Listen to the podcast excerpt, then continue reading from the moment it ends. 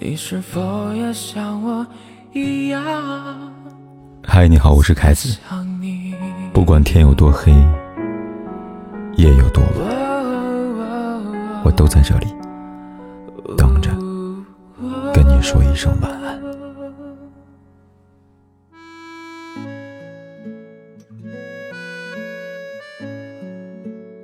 有句话说，女人爱上一个男人不可怕。可怕的是，女人对男人产生怜惜、同情。当一个女人开始同情男人的时候，就是她一生不幸的开始。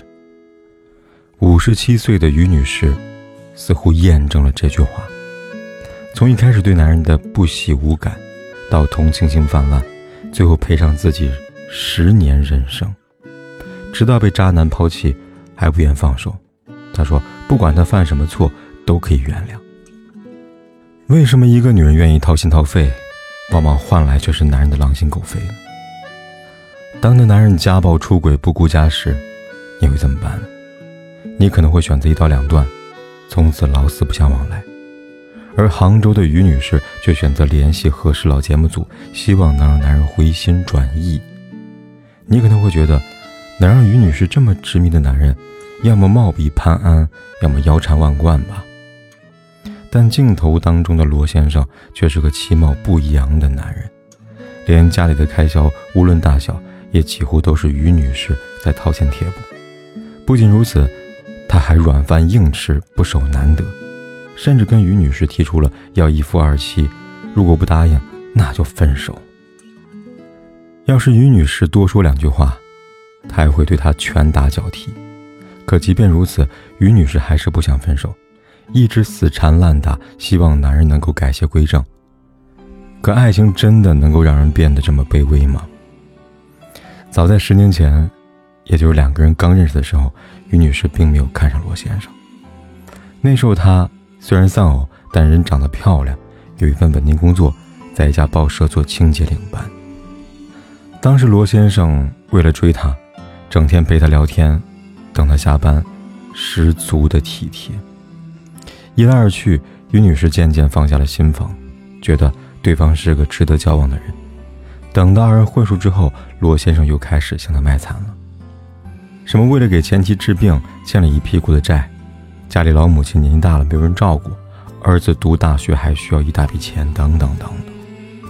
这样的经历立马勾起了于女士的同情心，她觉得罗先生实在是太可怜了，于是决定挺身而出。帮罗先生撑起这个家，他不怕累不怕苦，努力挣钱照顾老母亲，帮他打理家里边井井有条。可罗先生却迟迟不愿意跟他领证，因为他能记住的只有这十年来他没有给我烧过十顿饭。看到这样态度，连一向劝和不劝分的和事佬都让于女士放弃，可他还是在自我洗脑。他说：“我不分，是他生气了。”等下会心软的，他心里面还是有我的呀。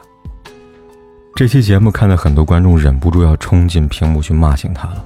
你图啥呢？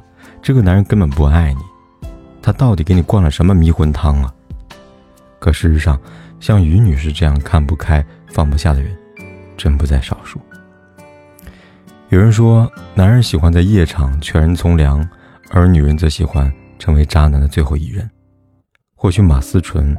也这样认为，所以他在《奇葩说》里边这样说过：“女人是一个非常神奇的物种，她可以改变男人。只要她足够爱一个男人，足够包容，有足够多的时间，男人是可以给你惊喜的。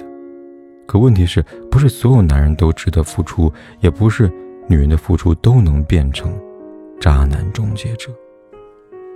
不然也不会有那么多人在被渣男伤害之后忍不住问。”我不求回报，为他付出了那么多，为什么他看不到我的好呢？后台看过一条私信，她跟老公恋爱的时候，父母是极力反对的，因为她的情感经历一片空白，是个很典型的乖乖女，而她老公则是出了名的花花公子，可她却铁了心要跟他在一起，因为她说，只有她看见了老公花心背后的脆弱。原来老公的家庭背景非常复杂。父亲出轨，母亲选择离婚，双方都各自组建了新的家庭。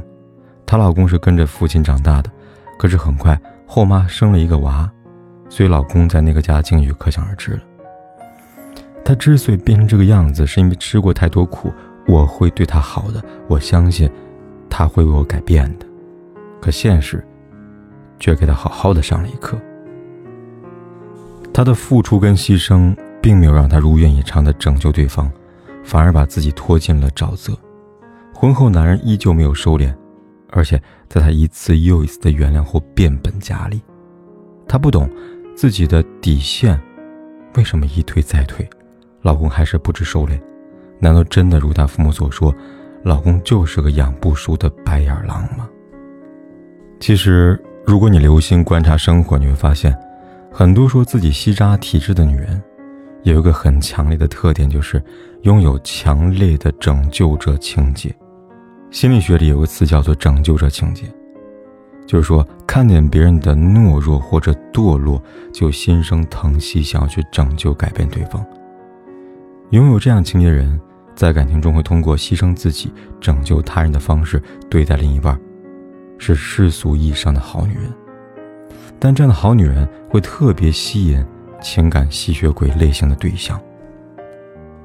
实际上，他们口中的付出并不是无条件的。而是把感情当作是一种交换或者是博弈，我为你付出，那么你就要负责为我改变。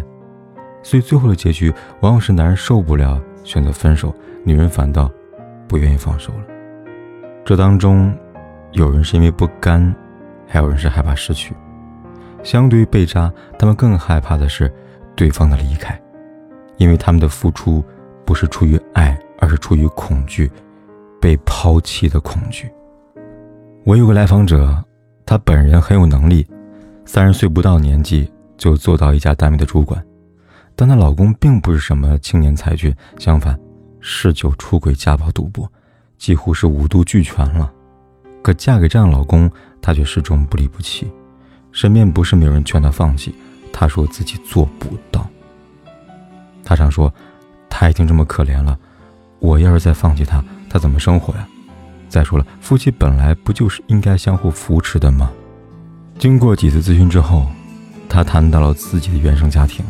她说，现在老公呢和自己的父亲很像，不负责任，嗜酒如命，但母亲只会大吵大闹，把父亲越推越远。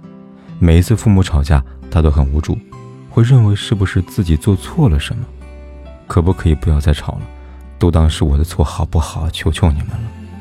但父母最终还是离婚了，所以他特别自卑，背负沉重的责任感，甚至将这种不安和恐惧扩大到生活的方方面面，学会了迎合、承接别人的情绪、感受和责任。走出原生家庭创伤的一书当中，指出了一种家庭中常见的情感智商，叫做情感忽视。情感忽视就是父母只会保障孩子的物质需要。却忽略孩子情感方面的需求，这样会给孩子传达一个错误的消息：我的父母可能是爱我，但是我感受不到。这样家庭长大的孩子常常会有一种心理上的孤儿的状态。等他们长大了，往往会是两种情况：一个是受害者，把自己放在很低很低的位置，期待别人能够拯救自己；另外一个就是拯救者，将另一半当做。盛放感情的容器，只需要摆在那里，接受自己排山倒海的输入，以此获取力量感和价值感。但是，女人最好的状态，不仅是愿意深爱，还有愿意被爱。正如弗洛姆在《爱的艺术》里边这样说过：“爱情不是一种与人的成熟程度无关，只需要投入身心的感情。如果不努力发展自己的全部人格。”并以此达到一种创造的倾向性，那么每种爱的试图都会失败。如果没有爱他人的能力，如果不能真正的、谦恭的、勇敢的、真诚的、有纪律的爱他人，那么人们在自己的爱情生活当中也永远得不到满足。是的，不要让自己天然美好的善良，成为他人可以伤害你的弱点。更不要让过去的伤痕成为吞噬自己和别人的空洞。毕竟啊，余生不长，愿每一个女人都能有力量的去爱他人和被善待。